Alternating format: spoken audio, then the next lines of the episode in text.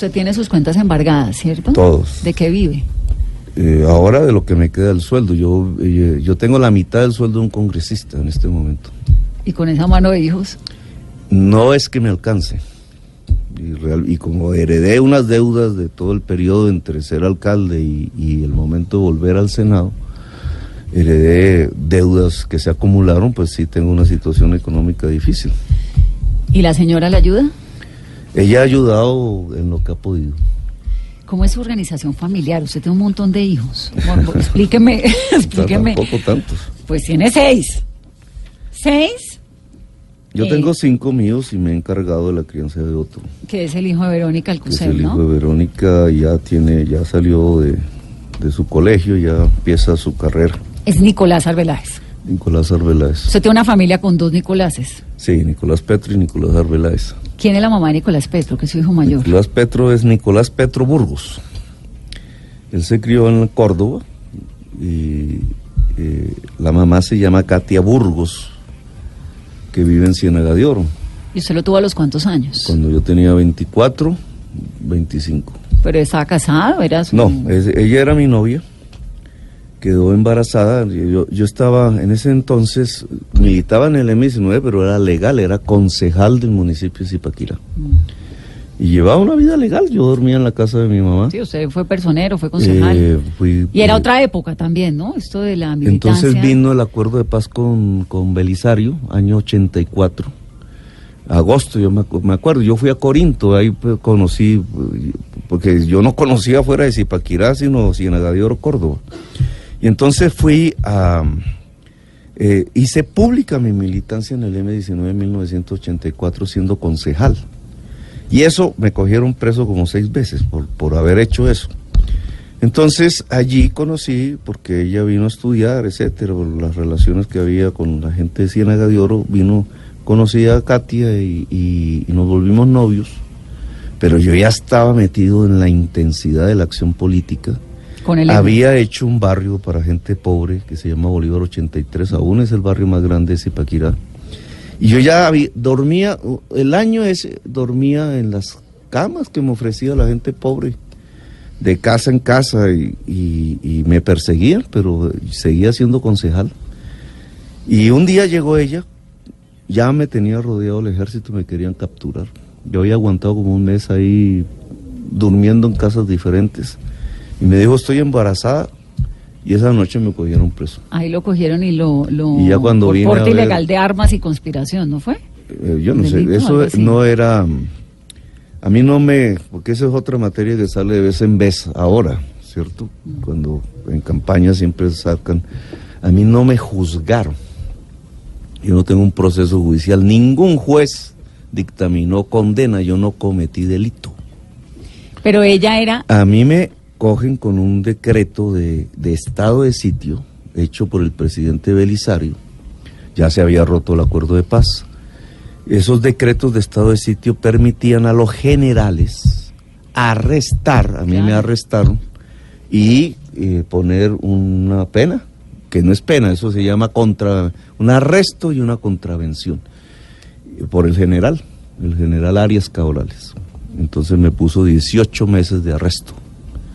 Y eso fue en Zipaquirá En- y me estuvo arrestado en Zipaquirá. Pero no se me pierda de la al- parte al más cantón. importante de la historia, es que le habían dicho ese día que iba a ser papá. Sí, y entonces yo, cuando me iban torturando, que duré una semana bajo torturas aquí en las caballerizas del Cantón Norte, que yo supe que era el Cantón Norte porque alcancé a ver unas, unas canteras que habían ahí antes. Y yo me acordaba que un tío vivía ahí cerca, que siempre me invitaban a, a mi mamá y yo iba allá siempre los 31. Entonces, eh, bajo la tortura, la idea de que iba a ser papá, que nunca, nunca había tenido esa noticia en mi existencia hasta ese momento, voy a ser papá. Entonces eh, me hizo resistir. Y cuando me, ya me llevaron a la cárcel, me llevaron a la cárcel de la modelo, a los patios pobres, de todos esos muchachos, eso era, eso era terrible. Entonces, en algún momento, porque me cambiaron como a cuatro cárceles, Y fue en con una- Katia pudo hablar en, algún, en alguno ella de me esos visitaba y yo iba observando ya el embarazo. Y eh, un día llegó fue el bebé. A la cárcel. Y ahí conocí a mi hijo. Ese es Nicolás, que es muy activo, ¿no? Sí. En su en su proyecto político. Y luego son Andrés y Andrea. Después sí me casé ¿Con quién? eh, con Mariluz, que era, la conocí en Bucaramanga y era, ella era de la UP, pero yo la hice, digamos, ingresó al M19. Marilu Serrán. Ah, bueno, me falta una pregunta sobre Katia. ¿Katia era militante también del M? Ella se volvió militante Después. después. pero la familia era goda, goda, Ah, goda. pero es que a usted le gustan godas. De familia goda, ¿no? Desde siempre. Godas y costeños. Desde, desde chiquito. ¿Por qué le gustan las mujeres de soy- familia godas y usted, pues es que es todo lo Eso sí contrario? no tengo ni idea, pero, el- pero yo soy costeño. pero no le parece particular eso que le haya cuando- gustado cuando. Eso que el hombre, todo, cuando uno es adolescente y empieza la curiosidad y todas esas tensiones de esa época que es tan bonita. Entonces, eh, no fue en Zipaquirá donde yo pude ver cómo era el tema de la mujer, sino fue en Ciénaga de Oro. Y entonces ahí conoce a Mariluz, que Sí. era de la UP, y ella termina en A el ella la cogieron también presa. Con ella eh, vino la desmovilización ahí. Yo me casé. Ese es mi primer matrimonio. ¿Se casó por la iglesia con todos los no, juguetes o por lo civil? Y eh, tuve dos hijos, Andrés y Andrea.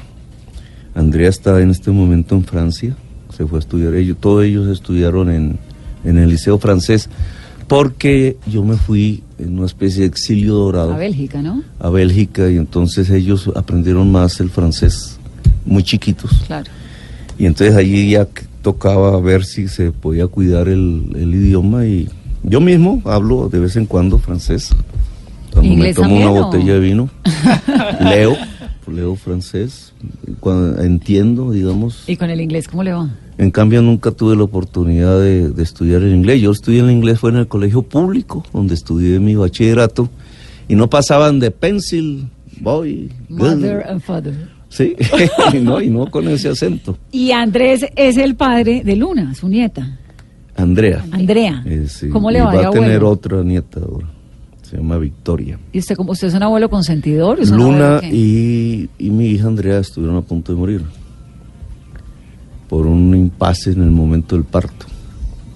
Entonces hay una cosa y una situación cuando queda sin oxígeno por el cordón umbilical y tu- tuvieron una le- estuvieron a punto de morir.